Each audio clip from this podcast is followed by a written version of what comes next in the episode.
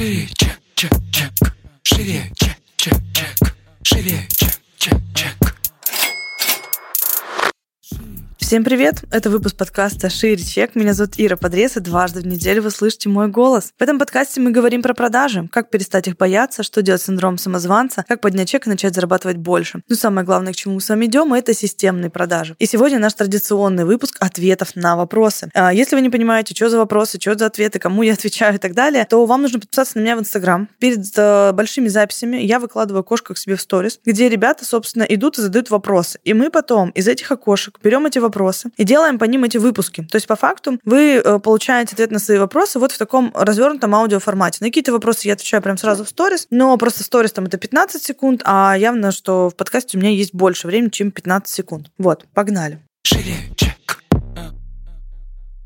Такой вопрос, э, типа как ситуация. Постоянно кидает из одной сферы в другую, в результате успеха нет нигде. Выбрать что-то одно не получается, страх упущенной возможности. В результате руки опускаются и только корю себя. Вы иногда требуете от себя больше, чем можете по факту дать. Это первый момент. А другой момент, что вот эта история про страх упущенной возможности, она же везде присутствует. Это как выбрать одну женщину, жениться на ней, а потом смотреть, что в мире много женщин. Это же тоже можно трактовать как упущенные возможности. Да, вот зачем я женился, столько женщин, столько всего упустил. Но ты женишься женишься, потому что ты видишь что-то другое, да, это так же, как замуж выйти. Вот столько мужчин вокруг, а я вот его выбрала, условно, там, в 26, и все, и как бы вот с ним уже, соответственно, э, живу. Поэтому история про упущенные возможности, она, наверное, не очень корректная, потому что по факту это же всегда выбор, и вы его делаете в пользу каких-то своих приоритетов. И это не упущенные возможности. Упущенные возможности, это когда вы вообще ничего не делаете. Вы лежите на диване, вот это упущенные возможности. А когда вы делаете выбор в отношении, неважно, там, дела жизни, партнера, города, в котором вы будете жить и так далее, это не, это не то. Это немножко не тот термин, который стоит вообще здесь употреблять, потому что и город... Вы живете, вот, условно, я сейчас живу в Санкт-Петербурге. Можно считать, что у меня упущенные возможности, потому что я не живу там где-то в Европе, в Америке, может быть, я не живу в Москве или в своем родном городе. Можно ли считать это упущенными возможностями? Нет, это вопрос моего выбора, где я на данный момент хочу жить, где я хочу там развивать свой бизнес. И не гонитесь за всем подряд. Выберите то, что вам действительно по душе, что у вас больше всего откликается, что вам дается легче всего, где у вас больше эмоциональной заряженности с точки зрения того, что вам прям хочется это делать, а где у вас компетенции, которые люди другие признают и говорят, да, ты в этом классный. И таким образом у вас будет сфера, в которой вы будете развиваться. Потому что, поверьте, внутри одной сферы огромное количество возможностей для развития, и можно копать вглубь очень-очень долго, и не будет ощущения, что вы что-то там упускаете. Наоборот, вы в рамках одной сферы сможете еще больше и больше всего этого выкапывать. Поэтому, ну, как-то, короче, не стоит слишком сильно много себя спрашивать, да, вот то, что там выбери что-то быстрее и так далее. И время тоже надо себе уметь дать, потому что это не всегда так работает, как мы себе представляем. Что делать, когда начал разочаровываться в выбранном деле от того, что нет результата? Друзья, ну, вариантов два. Бросать то, что вы делаете, делаете, или делать результат в том, что вы делаете. Выбора другого нету. Плюс ко всему хочется обратить внимание на то, когда вы требуете от себя результата. Некоторые люди только начинают, месяц там что-то делают и уже требуют от себя результата. Кто-то говорит, я уже там полгода или год работаю, у меня еще нет миллиона. К этому можно идти очень-очень долго и очень много. Надо посмотреть, вообще не обесцениваете ли вы себя, потому что когда мне пишут нет результата, там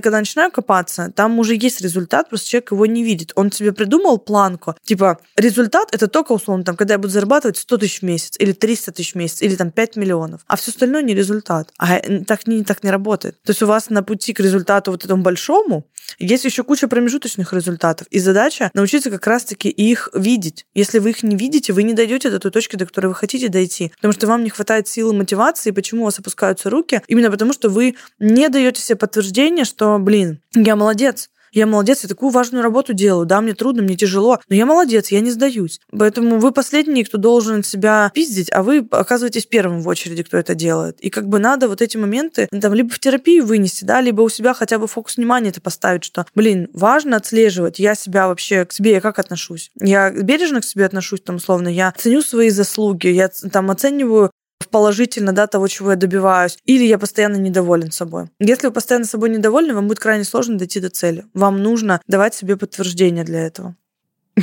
Такой интересный вопрос. А, Ира, на какой возраст вы себя ощущаете? У меня, кстати, никогда не было вот загонов относительно возраста. Мне 27, и я ощущаю себя на 27. Вот если кому-то это было важно знать. Не знаю. Я, кстати, по поводу возраста реально не впадаю в какую-то эту, типа, что поздно, рано, чего-то там куда-то по времени. А меня закидывало так очень долгий период времени с э, замужеством и детьми, потому что у меня э, мама с папой рано поженились и рано родили детей. То есть у меня мама там, папе было 23, маме было 21. А я там уже по этим срокам всем выпадаю. Но потом, когда я в терапии с этим разобралась, у меня ну, как бы нет сейчас такого вопроса, что я что-то куда-то опаздываю. Я свято верю в то, что я иду согласно своему личному расписанию.